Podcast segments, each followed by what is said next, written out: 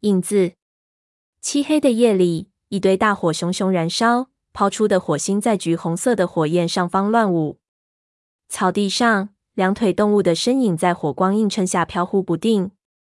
远方出现两道白光，雷鬼路上，一个怪物正往这边接近。顷刻间呼啸而过，空气中顿时弥散着刺鼻的烟雾。一只猫正行走在荒地的边缘，双眼在黑暗中闪闪发亮。它的耳朵抽动了一下。然后展平盖住耳孔，以抵挡噪声。随后，一只接一只的猫出现在那片污秽的草地上。它们垂着尾巴，卷起上唇，嗅着冰冷的空气。一只猫悄声问：“两腿动物看见我们怎么办？”一只健壮的公猫回答说：“它们看不见。到了晚上，它们的视力就会变得很弱，在火光的映照下，它的眼睛看上去像一对琥珀色的光盘。”随着他走到明处，火光照亮了他肩膀上黑白相间的皮毛。他高高竖起长长的尾巴，鼓舞大伙儿的士气。他的这个举动效果并不明显，其他猫仍然战战兢兢地在草地上趴着走。这里真是个可怕的地方。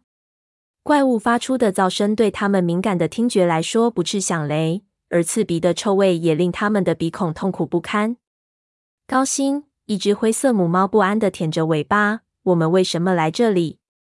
那只黑白相间的公猫转头对这只母猫说：“灰脚，我们想找一块落脚的，可是屡次遭到驱赶。也许我们能在这里找到住的地方。”灰脚难以置信地说：“住的地方？这里？”他把他的幼崽拉到自己的肚子下面，同伙和怪物在一起。我的孩子没有安全。另外一个声音说。但是在家里，我们也不安全。一只黑色公猫一瘸一拐地走过来，由于它的一只脚严重变形，所以跛得很厉害。他看着高星，恨恨地说：“眼瞅着影族欺负到家门口，我们却无力反抗。”一些猫回想起那场可怕的战斗，顿时哭声一片。他们的家原本在森林边的那处高的上。一个年轻的学徒失声痛哭。段星和他的武士们也许还在围剿我们。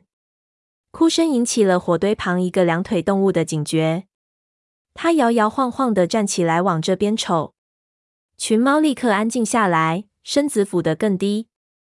那个两腿动物冲着他们这边，一边大声喊，一边扔来几块东西。扔过来的东西飞过他们的头顶，落在雷鬼路上后炸开了，锋利的碎片四下里飞溅。一块碎片擦伤了灰脚的肩头，他颤抖了一下，没敢出声，蜷缩着身体护住被吓坏了的幼崽。高星悄声说：“别站起来。”火堆旁的那个两腿动物往地上吐口唾沫，然后坐了回去。过了一会儿，高星站了起来，灰脚也站起身，肩膀疼得厉害。他说：“高星，这里太危险了，而且我们吃什么？”我嗅不到任何猎物的气味。高星伸过脖子，用他的鼻子轻轻抵住灰脚的头，说：“我知道你很饿，但是无论是家里，还是两腿动物的地盘里，或者森林里，都没有这里安全。想想看，即使是影族，也不会跟来这里。这儿既没有狗的气味，那些两腿动物们也不会久留。”他转头对那只瘸脚的黑色公猫说：“坏脚。”你带一根须去看看，能否找点儿吃的。两腿动物出没的地方肯定会有老鼠。灰脚看着坏脚和一只个头稍小的棕色虎斑猫离去，恨恨地说：“老鼠，老鼠和腐肉一样难吃。”他身边一只玳瑁色的猫小声说：“闭嘴吧，吃老鼠肉总比饿死强。”灰脚愁容满面，低下头去舔幼崽的小脑瓜儿。那只玳瑁色的猫声音变得柔和了一些，继续说：“我们必须找一个新的安身之地。”灰脚，橙花需要食物和休息，它快要生宝宝了，必须养好身子。说的对，出去探路的坏脚回来了。高星，这里到处都有老鼠的气味，我们可以在这里安顿下来。高星命令道：“带路吧！”他晃晃尾巴，将大家召集在一起。这些猫小心翼翼地跟着坏脚穿过草地，向高高架起的雷鬼路走去。火光照过来，使他们的影子在雷鬼路的石头墩子上飘忽不定。一个怪物从头顶呼啸而过，地面一阵震动。大家都保持安静，即使是最小的幼崽，尽管吓得浑身颤抖，也不敢哭出声。